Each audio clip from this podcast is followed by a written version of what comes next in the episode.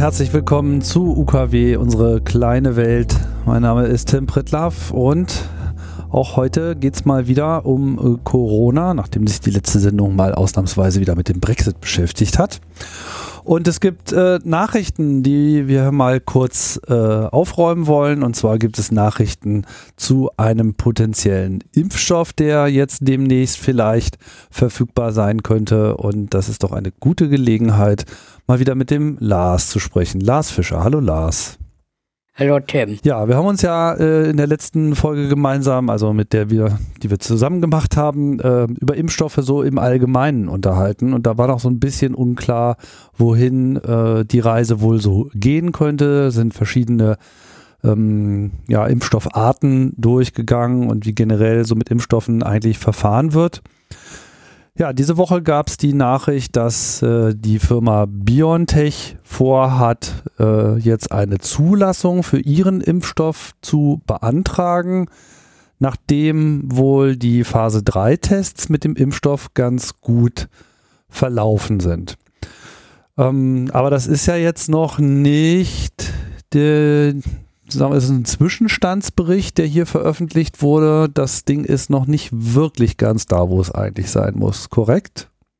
Da muss ich gleich mal quasi einschreiten, weil die beiden beteiligten Unternehmen Pfizer und BioNTech ja ganz klar gesagt haben, sie planen noch keine Zulassung und zwar weil äh, weil das ja jetzt tatsächlich nur ein Zwischenergebnis ist, das sie ge gemeldet haben. Und sie wollen tatsächlich erst die Zulassung beantragen, wenn, äh, wenn tatsächlich die nötigen Infektionen in der Versuchsgruppe erreicht sind und vor allem, wenn bei genug Leuten über einen hinreichend langen Zeitraum die nötigen Sicherheitsdaten vorliegen. Und äh, das wird Ende des Monats der Fall sein, sagen sie. Mhm. Ähm, aber diese, diese Zulassung, quasi die, die Notzulassung, die sie beantragen wollen, die ist ja an bestimmte Bedingungen gekoppelt in den USA und diese Bedingungen erfüllen sie noch nicht. Ah ja, okay. Was, was ist denn nun in diesem Zwischenbericht äh, konkret veröffentlicht worden? In dem Zwischenbericht ist im Wesentlichen veröffentlicht worden, äh, wie viele Leute in diesem, in diesem Trial, in dieser Studie inzwischen enrolled oder aufgenommen wurden äh, und wie viele Infektionen es insgesamt gab. Es ist unklar, soweit ich weiß, wie viele Leute tatsächlich den Impfstoff beziehungsweise die beiden Impfstoffdosen gekriegt haben, wie viele Leute das Placebo gekriegt haben. Es ist unklar, äh, wie viele Leute in der Placebo-Gruppe und in der Impfgruppe tatsächlich jeweils infiziert waren. Sie sagen aber, dass äh, dass der, äh, dass der Impfstoff in der geimpften Gruppe im Vergleich zur Placebo-Gruppe 90 Prozent der Infektionen verhindert hat. Also die Informationen, die vorliegen, sind tatsächlich unvollständig. Das ist auch äh, viel kritisiert worden. Aber wie gesagt, das ist nur ein Zwischenbericht. Mhm. Ist das eine berechtigte Kritik oder weil es eben nur ein Zwischenergebnis ist, äh, behalten Sie sich die Veröffentlichung äh, vor? Also am Ende muss das aber veröffentlicht werden, oder? Ja, am Ende müssen die Ergebnisse raus, sie müssen zumindest an die Behörden gegeben werden und die Unternehmen haben angekündigt, zumindest in dieser Pressemitteilung, dass es auch eine Publikation geben wird. Äh, ob die Kritik berechtigt ist, äh, naja, auf der einen, auf der einen Seite ist sie natürlich berechtigt, auf der anderen Seite ist das eine Vorabinformation.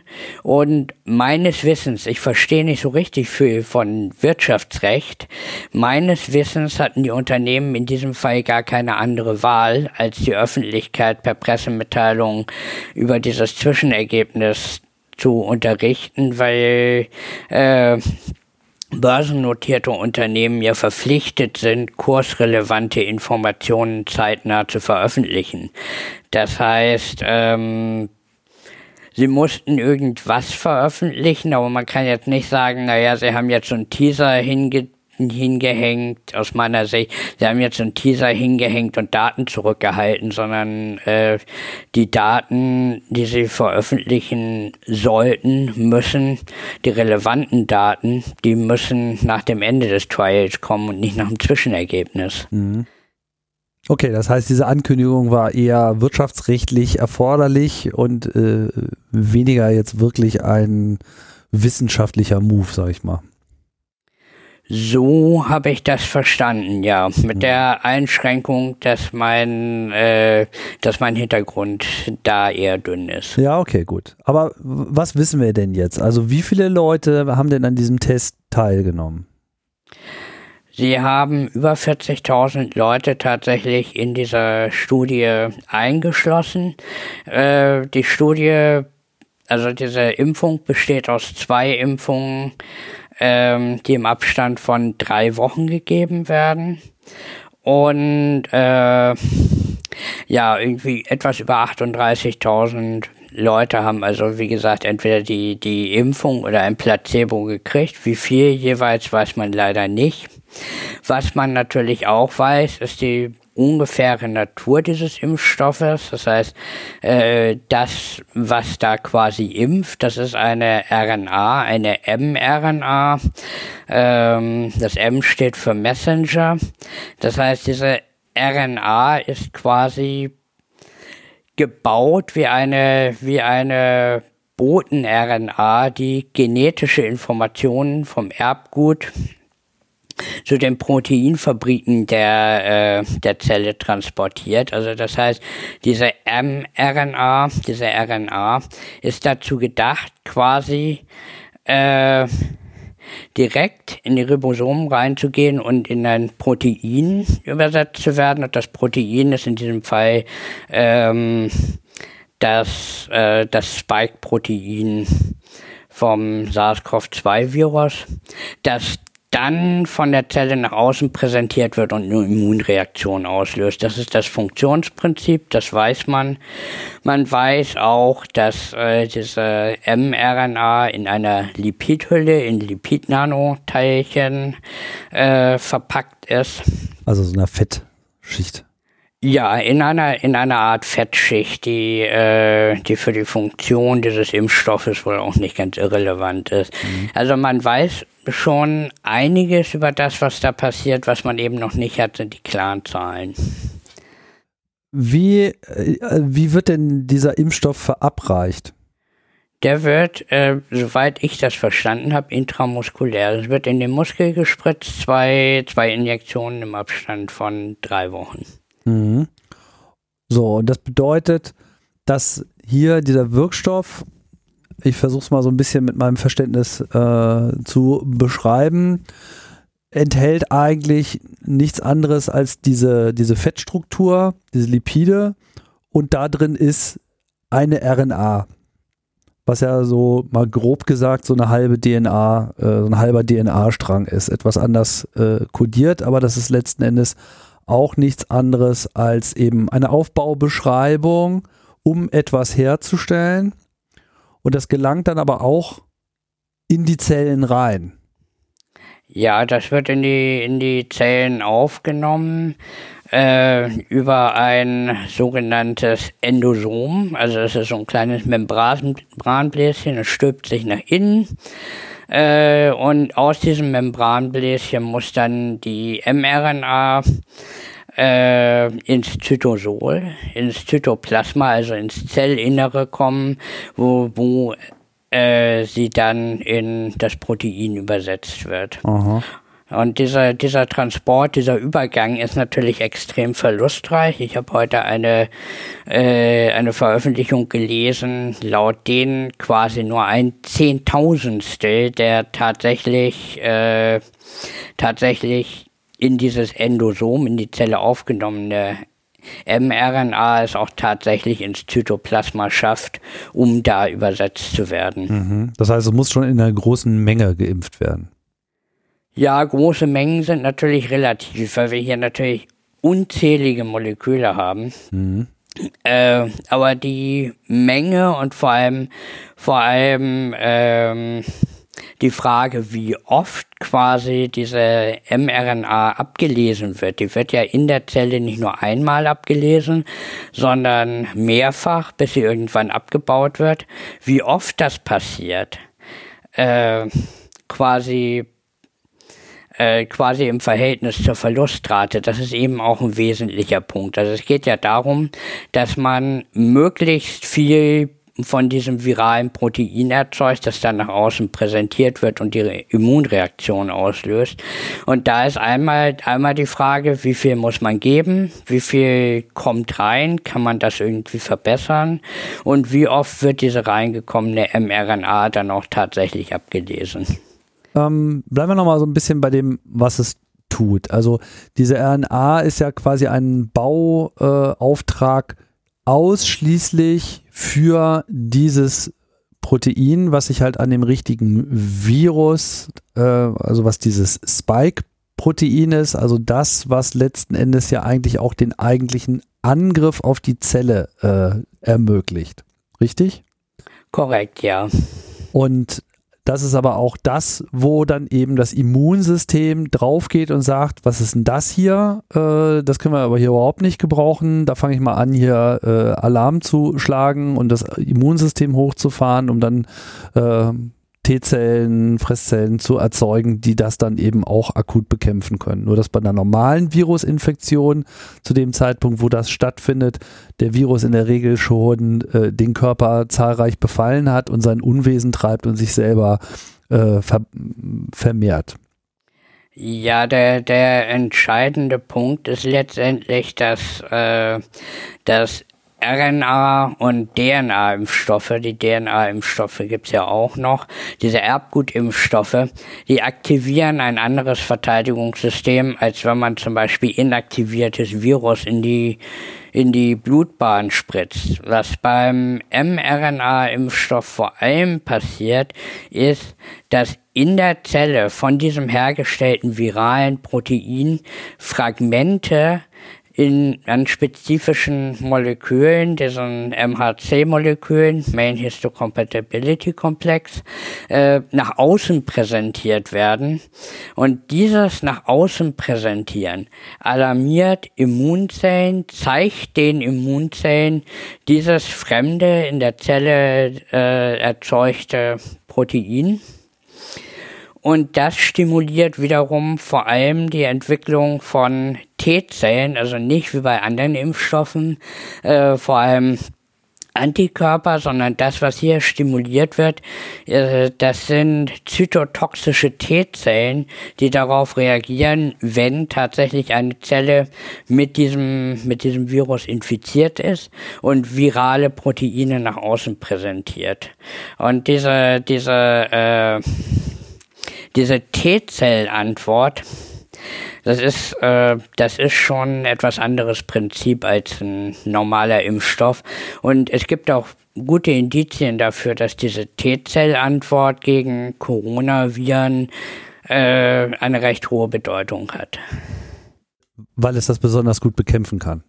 Ja, aus mal, also soweit ich weiß, ist es nicht ganz, es ist nicht ganz klar, warum gerade diese, diese T-Zell-Antwort äh, bei Coronaviren relevanter ist als die, als die Antikörperantwort. Aber das ist etwas, was die Studien in den letzten Monaten immer mal wieder gezeigt und angedeutet haben, dass diese T-Zellen bei der Bekämpfung der Infektion wichtiger sind und dass eben deswegen eine T-Zell-Immunität, wie sie durch Erbgutimpfstoffe entsteht, da eben auch eine, eine gute, eine relativ gute Schutzwirkung bietet. Mhm. Und äh, diese geimpfte RNA oder Boten-RNA, mRNA, die beschreibt ja sozusagen auch nur dieses Protein. Das heißt, allein dadurch, dass der Körper dieses Protein erzeugt, kann dem Körper erstmal so kein Schaden entstehen. Das erstmal nicht. Also äh, es gibt kein Infektionsrisiko wie bei äh, wie zum Beispiel bei abgeschwächten Viren von Lebendimpfstoffen und so. Also dieses Risiko gibt, gibt es nicht. Äh, es gibt allerdings bei Erbgutimpfstoffen, bei mRNA-Impfstoffen äh, ein paar potenzielle Probleme, die man, die man nicht ganz aus den Augen verlieren darf.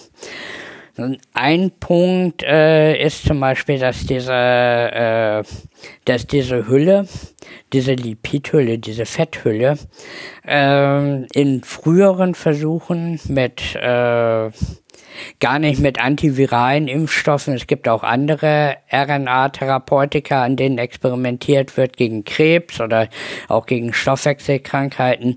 Und in früheren Experimenten haben diese Lipidhüllen zum Beispiel äh, waren toxisch, haben toxische Effekte verursacht.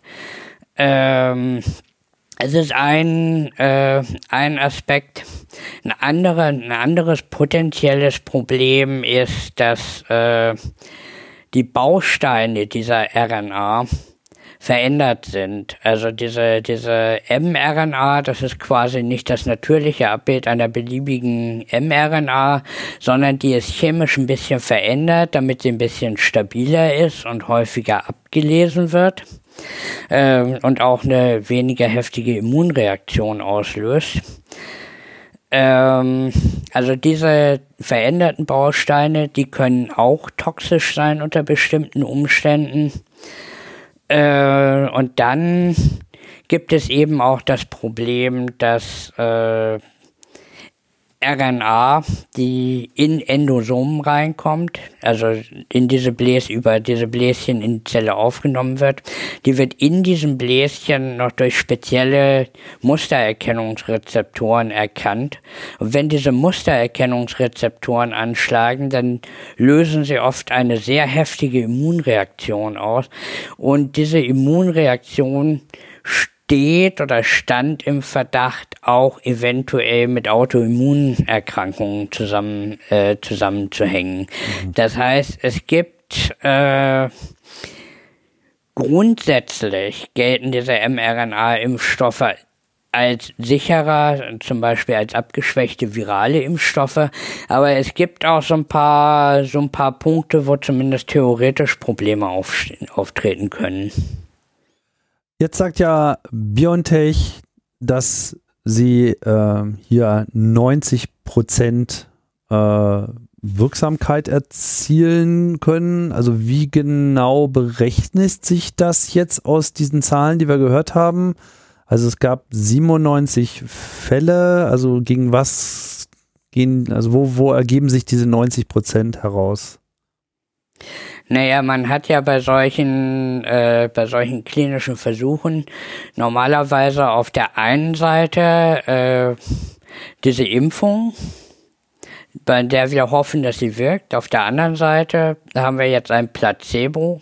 Also quasi äh, man man geht quasi durch diese äh, durch diese zwei Einstiche durch diese zwei Impfungen durch, aber vermutlich wird das nur Natriumchloridlösung sein, die nichts Spezielles macht. Das heißt, ein Teil der Leute ist tatsächlich geimpft. Ein Teil hat nur eine Scheinimpfung bekommen und sollte deswegen durch die Impfung natürlich nicht geschützt sein, weil sie nur Salzwasser gekriegt haben. Und jetzt kann man sich nach einer Weile angucken, wie viele Leute äh, haben sich denn in der geimpften Gruppe infiziert? Wie viele Leute haben sich denn in der Kontrollgruppe, in der ungeimpften Kontrollgruppe infiziert? Und äh, wenn jetzt in der ungeimpften Kontrollgruppe viel mehr Infektionen auftreten als in der Impfgruppe, ist das schon ein, ein deutlicher Hinweis darauf, dass da offensichtlich eine Schutzwirkung ist. Und wie groß diese Schutzwirkung ist, kann man eben statistisch berechnen. Äh, wie sicher man sagen kann, dass diese Schutzwirkung existiert und dieser Unterschied äh, nicht einfach durch einen, durch einen Zufall zustande gekommen ist. Also man vergleicht quasi den Effekt in der geimpften Gruppe mit dem Effekt in der Kontrollgruppe. Jetzt gab es 97 Fälle, hast du gesagt. Ja. Das heißt, die, äh, diese 90 Prozent müssen sich ja eigentlich aus diesen 97 Fällen herausrechnen. Das heißt, irgendwie die allermeisten waren jetzt wahrscheinlich in der Placebo-Gruppe und dann eben nur so ein Zehntel davon in der äh, in der geimpften, in der wirklich geimpften Gruppe. So würde ich das jetzt mal lesen. Ist das richtig? Genau. Voraus Voraussetzung ist natürlich, dass man eine 1 zu 1 Aufteilung äh, der 38.000 Versuchspersonen in Geimpfte und Placebo hat. Ja, also äh, das, ist, das ist der Hintergrund, wenn man diese, diese 1 zu 1 Aufteilung hat, also beide Gruppen gleich groß sind, dann könnte man zum Beispiel auf der Basis äh, der, äh, der Daten, die wir haben, könnte man sagen, möglicherweise waren jetzt in der Impfgruppe nur acht Infizierte äh, und in der äh, und in der Placebo-Gruppe dann 89. Hm. Genau, mhm. genau. Also das wäre ein Verhältnis. Wenn wir jetzt zum Beispiel zwei Drittel der Leute geimpft haben und nur ein Drittel äh, Placebo bekommen hat, dann würden sich die Verhältnisse natürlich entsprechend dieser Zahlen ändern. Ja. Das wissen wir nicht. Aber grundsätzlich, ja, würde man das einfach so ausrechnen.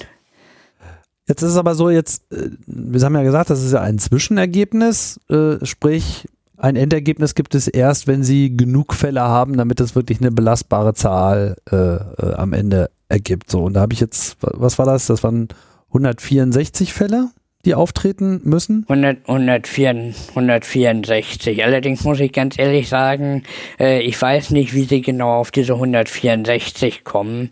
Es hängt auch, glaube ich, so ein bisschen an der statistischen Aus, Auswertung und an der Aufteilung der beiden Gruppen. Ja. Gut, das heißt aber, dann müssten sie ja nochmal eine, also ich weiß nicht, ob das sozusagen nur noch nicht aufgearbeitet ist, äh, und es diese Fälle schon gegeben hat oder ob diese Fälle erst noch kommen müssen, das, das wissen wir auch nicht. Ne? Das wissen wir auch nicht. Also sie, was sie tatsächlich als Zeitrahmen gesagt haben, war, äh, dass sie quasi mindestens die Hälfte der Beteiligten für mindestens zwei Monate in dieser Studie haben müssen, um Sicherheitsdaten zumindest über diese zwei Monate zu bekommen. Und das ist tatsächlich ähm, in der dritten Novemberwoche der Fall, also relativ bald. Ob sie dann schon die 164 Infektionen haben, weiß man natürlich nicht. Ja, wo finden denn diese Tests statt? Da muss ich sagen, da muss ich passen. Ich weiß, dass in den USA getestet wird. Ich weiß, dass nicht nur in den USA getestet wird. Aber welche, das ist ja eine multizentrische Studie bei so vielen Leuten. Äh, aber da müsste man tatsächlich in die Studienbeschreibung reingucken, genauer. Die ist veröffentlicht, aber das weiß ich nicht mehr. Ich habe das einmal überflogen, aber da kenne ich keine Zahlen und Orte. Ja. Gut. Gehen wir doch mal davon aus, dass jetzt in absehbarer Zeit, ich meine, Sie sind ja jetzt schon relativ klar aufgetreten. Ich meine, gut, Sie hatten da jetzt vielleicht irgendeine Mitteilungspflicht, aber es war ja die Aussage, war ja nicht ganz, äh, war ja nicht besonders zurückhaltend. Sie haben gesagt, wir sind uns relativ sicher, das funktioniert. Wir, Sie produzieren ja auch diesen Impfstoff schon seit längerer Zeit und wollen da halt mit mehreren Millionen Dosen irgendwie noch in diesem Jahr auf den Markt treten, wobei so ein richtiger Markt ist es ja nicht, sondern da gibt es natürlich dann entsprechende Aushandlungen und Zusicherungen, wer denn jetzt diese ersten Batches dieses Impfstoffs bekommt. Äh, es war, glaube ich, die Zahl, äh, ich habe so eine Zahl gehört, dass irgendwie 100 Millionen Dosen in den USA und 100 Millionen Dosen auch in, den, äh, auch in Deutschland äh, sozusagen angedacht sind. Davon werden dann sicherlich ein gewisser Teil auch noch anderen Ländern äh, verfügbar gemacht werden. Da gab es ja entsprechende Absprachen, zumindest in der EU. Jetzt ist ja diese Verteilung eines solchen Impfstoffs jetzt auch nicht so ganz einfach. Also äh, zunächst einmal habe ich gehört, dass die Lagerung des Impfstoffs ähm, muss bei extrem niedrigen Temperaturen stattfinden, so minus 70 Grad damit der sich hält. Warum, warum ist denn das überhaupt so? Ähm, das liegt einerseits, das liegt vermutlich daran, dass diese, diese Formulierung relativ instabil ist im Laufe der Zeit. RNA ist für sich genommen ja schon instabiler als mRNA. Das hat allerdings im Vorfeld tatsächlich ähm, ja, eine ganze Menge für eine gewisse Verwunderung in der Branche gesorgt, dass diese, dass diese Formulierung so instabil ist. Äh, offensichtlich muss das nicht sein. Ich muss ganz ehrlich sagen, ich bin da nicht so der, der Pharmatechnik-Typ, dass ich das weiß, aber offensichtlich ist die Formulierung, diese Lipidkapseln, möglicherweise die mRNA selbst, so instabil, dass man sie nicht bei Raumtemperatur lagern kann. Mhm. Also ich habe eine äh, in so einem Interview mit dem ähm, Chef von BioNTech, der meinte, dass sie da auch noch dran arbeiten, dass sie diese Kühlung halt haben und sozusagen in der ersten Phase der Verteilung da jetzt auch nicht so das Problem sehen, weil das ohnehin erstmal über irgendwelche äh, geeigneten Impfzentren laufen würde, also dass quasi die Leute da hingehen und nicht der Impfstoff zu den Leuten kommt. Und dass sie äh, in Zukunft dann aber auch die Möglichkeit sehen, dass der Impfstoff sich dann nach einer Verteilung an Orte, die jetzt nicht diese Kühlmöglichkeiten haben, äh, auch für ein paar Tage in so einer normalen Kühlung, wie es so andere medizinische Zentren normalerweise haben, auch halten äh, sollte. Ja, äh, das ist natürlich etwas, womit man ein bisschen rumexperimentieren muss. Dieses Shelf Life von Impfstoffen, das weiß man ja auch nicht. Zum Beispiel RNA für sich genommen äh, kann man durchaus bei Raumtemperaturen lagern, wenn das Zeug äh, sehr, sehr rein ist und keine, keine abbauenden Enzyme da sind. Es besteht auch die Möglichkeit, dass sie das Zeug bisher tatsächlich nur bei minus 8, äh, minus 70 Grad gelagert haben, äh, weil sie wissen, dass es da stabil ist und einfach überhaupt keine Ahnung haben, wie es sich bei, bei höheren Temperaturen verhält. Das mhm. kann natürlich auch sein. Also ja. dass sie, dass das quasi einfach, einfach äh, der quasi die einzige Information ist, die sie haben. Im Moment bereiten sich aber offensichtlich viele Zentren, viele Hospitäler darauf vor, dass man tatsächlich diese minus 70 Grad braucht. Denn äh, ich habe neulich eine Nachricht gelesen, dass jetzt tatsächlich äh, Krankenhäuser in den USA anfangen, diese Tiefkühler aufzukaufen. Oh. ja. Ja. Also die Hightech-Version vom Klopapierhamstern.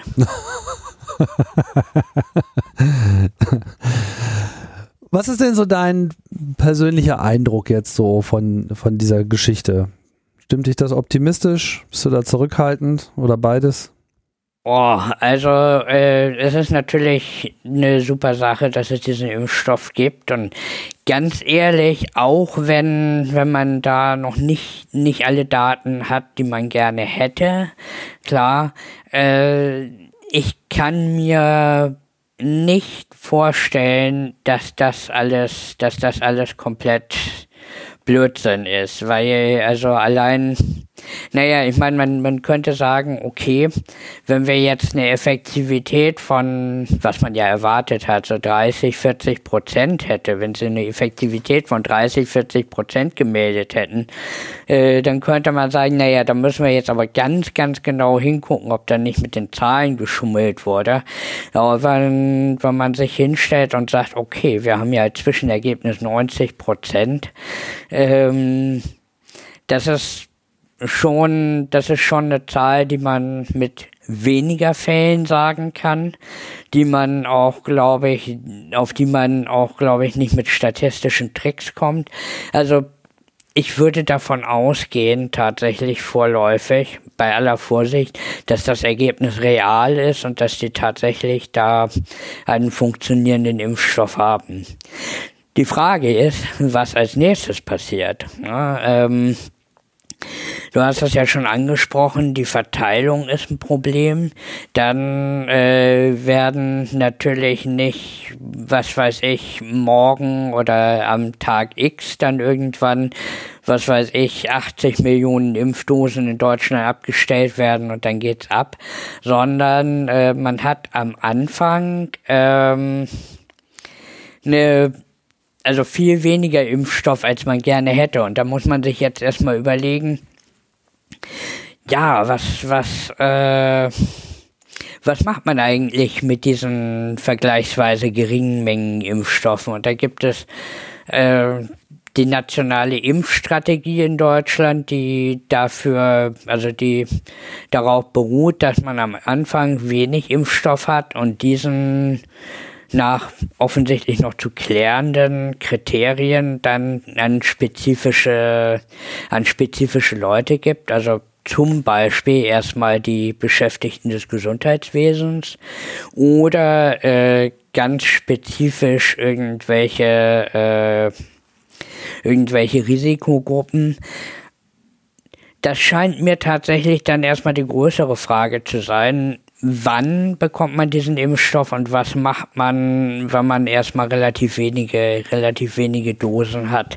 Das heißt, wir stehen jetzt, glaube ich, erst am Anfang eines Prozesses, der vielleicht nicht ganz so einfach wird. Ja, man könnte sich ja verschiedene äh, Strategien vorstellen. Ich meine, dass das Personal in Krankenhäusern hier äh, auf Platz 1 steht, ich denke, das steht komplett außer Frage. Das äh, habe ich eigentlich auch noch nirgendwo anders diskutiert gesehen. Ähm, das wird meiner Auffassung nach äh, auch so kommen. Dann ist ja die Frage, haben diese Tests, die jetzt durchgeführt wurden, auch in ausreichendem Maße alte Leute mit berücksichtigt? Wissen wir noch nicht, weil die Zahlen ja noch nicht veröffentlicht sind. Genau. Ähm, bei anderen Impfstoffen ist es ja oft so, dass eben auch die Anzahl der Dosen, also dass die Dosierung, ja, die Menge an Impfstoff, die hier zum Einsatz kommen muss, um, sagen wir mal, 70, 80-Jährige auch entsprechend ähm, zu schützen, äh, unter Umständen noch sehr viel höher ist, weil das Immunsystem nicht in dem Maße ähm, funktioniert, wie das bei jüngeren Leuten der Fall ist ähm, sodass sozusagen diese Anzahl von Dosierungen sich ja auch schnell teilt. Ne? Also allein schon 100 Millionen Dosen, zweimal impfen, sind ja schon nur noch 50 Millionen. Ne? so, da ist die Bevölkerung schon nicht mehr abgedeckt. Und wenn du jetzt eben bei älteren Leuten auch noch, äh, was weiß ich, drei oder vier äh, Dosen äh, verabreichen musst, dann wird es natürlich dementsprechend weniger. Aber das wäre ja zumindest schon mal sinnvoll, die Altersgruppen, die halt jetzt auch primär vom Tod bedroht sind, das kann man ja den Todeszahlen äh, ablesen, dass, dass die an erster Stelle sind. Auf der anderen Seite könnte man natürlich auch sagen, es wäre auch wichtig, die besonders mobilen und aktiven Leute der Gesellschaft, also die jüngeren Leute, zu impfen, damit die äh, eben nicht weiter dazu beitragen, so aktiv den Virus zu verteilen. Ja, das wird man alles klären müssen. Und was wir natürlich auch nicht wissen, ist, ähm, ob, diese, ob dieser Impfstoff tatsächlich nur symptomatische Infektionen äh, verhütet oder äh, beziehungsweise möglicher, möglicherweise gibt es ja asymptomatische Infektionen, die trotzdem auftreten. Das heißt, äh, wenn man geimpft ist, wird man nicht krank, kann aber möglicherweise noch andere anstecken. Und das würde natürlich äh, die Impfstrategie langfristig und auch die Erfolgsaussichten, äh, wie lange wir brauchen, um tatsächlich für eine also tatsächlich ähm, Covid-19 loszuwerden, das würde das natürlich auch beeinflussen. Also das hängt, das hängt eben von diesen Daten ab, die wir noch nicht haben, ja. welche Strategie man da fährt. Sind denn die Leute, die, die jetzt an diesem Test teilgenommen haben, vermutlich, also werden die dann auch regelmäßig getestet, also PCR getestet, auf Virus getestet oder äh, wenn da von Fällen die Rede ist, sind das jetzt sozusagen nur diese klassischen symptomatischen Fälle, wo Leute wirklich krank werden? Ähm, was ich gelesen habe, sind es tatsächlich symptomatische Fälle, weil äh, wenn wir, wenn wir uns, wenn wir uns mal klar machen, um wie viele Leute es geht, 38, 40.000 Leute, die dann ja regelmäßig möglicherweise im Wochenrhythmus getestet werden müssten, um nicht irgendwie mal eine symptomlose Infektion zu verpassen. Das wäre natürlich ein immenser Aufwand, äh, tatsächlich zu versuchen, in dieser Versuchsgruppe die, die asymptomatischen Infektionen auch zu finden. Ja. Äh, wie gesagt, also ich habe in einem Pressebericht gelesen, dass es tatsächlich nur um symptomatische Infektionen ging und das erscheint mir auch plausibler. Hm. Aber müsste man vielleicht dann nochmal in zukünftigen Studien dann äh, mit entsprechenden Mitteln nachziehen. Ja, sicher. Wenn er, wenn, äh, wenn das Trial vorbei ist, also wenn die Studie vorbei ist und das alles veröffentlicht wird, wird das natürlich klarer. Aber vorher sind wir ein bisschen auf Spekulationen angewiesen. Okay, Lars, würde sagen, wir halten es mal äh, kurz und knapp und beobachten das mal weiter, was es hier äh, Neues gibt. Es gibt ja auch ein paar andere Firmen, die im Prinzip noch äh, auf der Liste stehen, demnächst mit irgendwelchen Impfstoffankündigungen. Äh, Darauf sollten wir hoffen. Darauf so, sollten wir hoffen, genau, gut wäre das.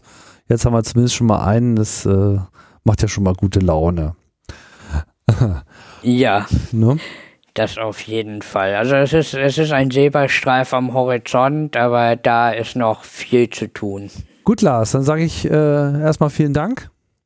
Ja, danke für das Gespräch, immer wieder gerne. Ja, und dann hören wir uns bestimmt bald und ja, vielen Dank wieder an alle, die hier reingeschaltet haben. Und weiter geht es dann auch mit Corona Weekly, da werden dann wieder die Zahlen gerollt. Äh, und bis dahin sage ich Tschüss und bis bald.